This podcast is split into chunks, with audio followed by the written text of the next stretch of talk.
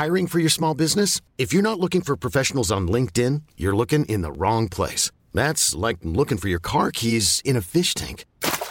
LinkedIn helps you hire professionals you can't find anywhere else, even those who aren't actively searching for a new job but might be open to the perfect role. In a given month, over 70% of LinkedIn users don't even visit other leading job sites. So start looking in the right place. With LinkedIn, you can hire professionals like a professional. Post your free job on linkedin.com slash achieve today.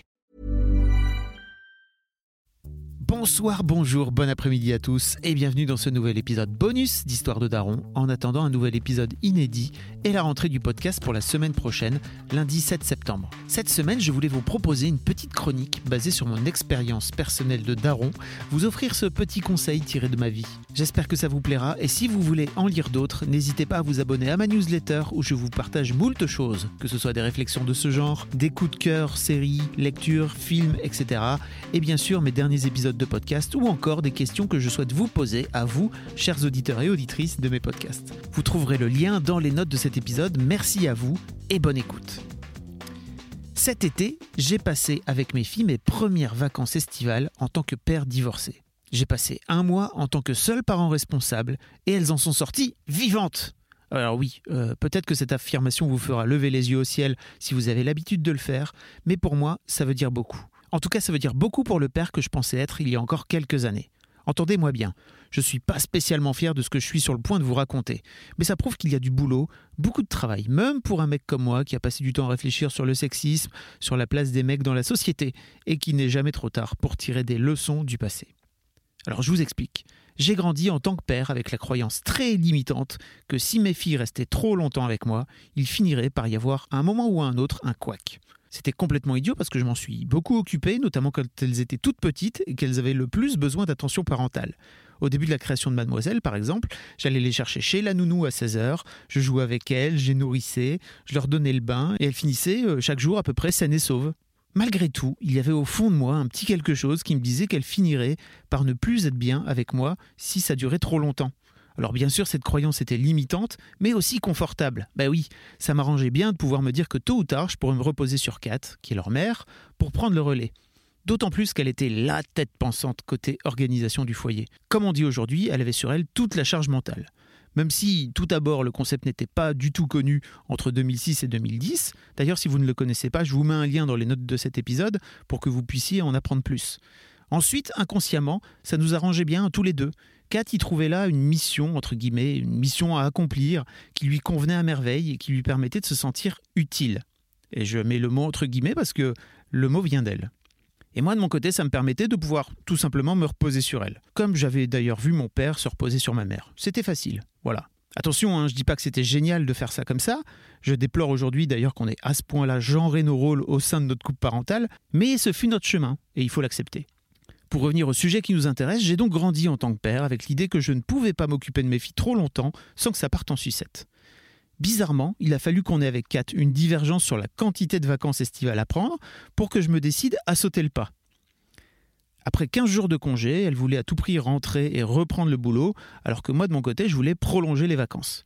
Je lui ai donc proposé de garder les filles et de rentrer une semaine plus tard avec elle. On allait donc vivre à trois, tout seul, pendant une semaine.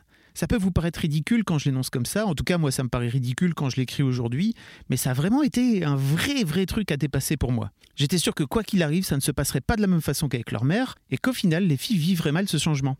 Que l'organisation de Kat était un peu la base de leur épanouissement, et que si j'y changeais des choses, ça les perturberait. Devinez quoi?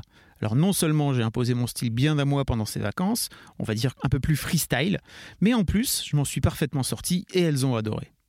Et surtout, à l'absence de Kat, qui habituellement organisait tout, j'ai pu prendre vraiment ma place de parent, à prendre confiance en ma capacité à le faire et à le faire bien, à organiser les repas, à organiser nos sorties, notre vie de famille. Alors différemment de Kat, certes, mais suffisamment bien pour qu'elles sortent de cette semaine à la fois vivantes et heureuses de leurs vacances. Objectif parental accompli en haut. Depuis cette année-là, on a fait en sorte de s'octroyer tous les ans une semaine à trois pendant nos vacances d'été. C'était toujours génial, c'était différent de nos vacances passées à quatre, mais le changement de dynamique du trio était vraiment rafraîchissant. Tout ça pour vous dire, avec le recul, je suis un peu triste de ne pas l'avoir fait plus tôt, de ne pas avoir réussi à dépasser cette peur et même de se créer des souvenirs à trois quand elles étaient plus petites.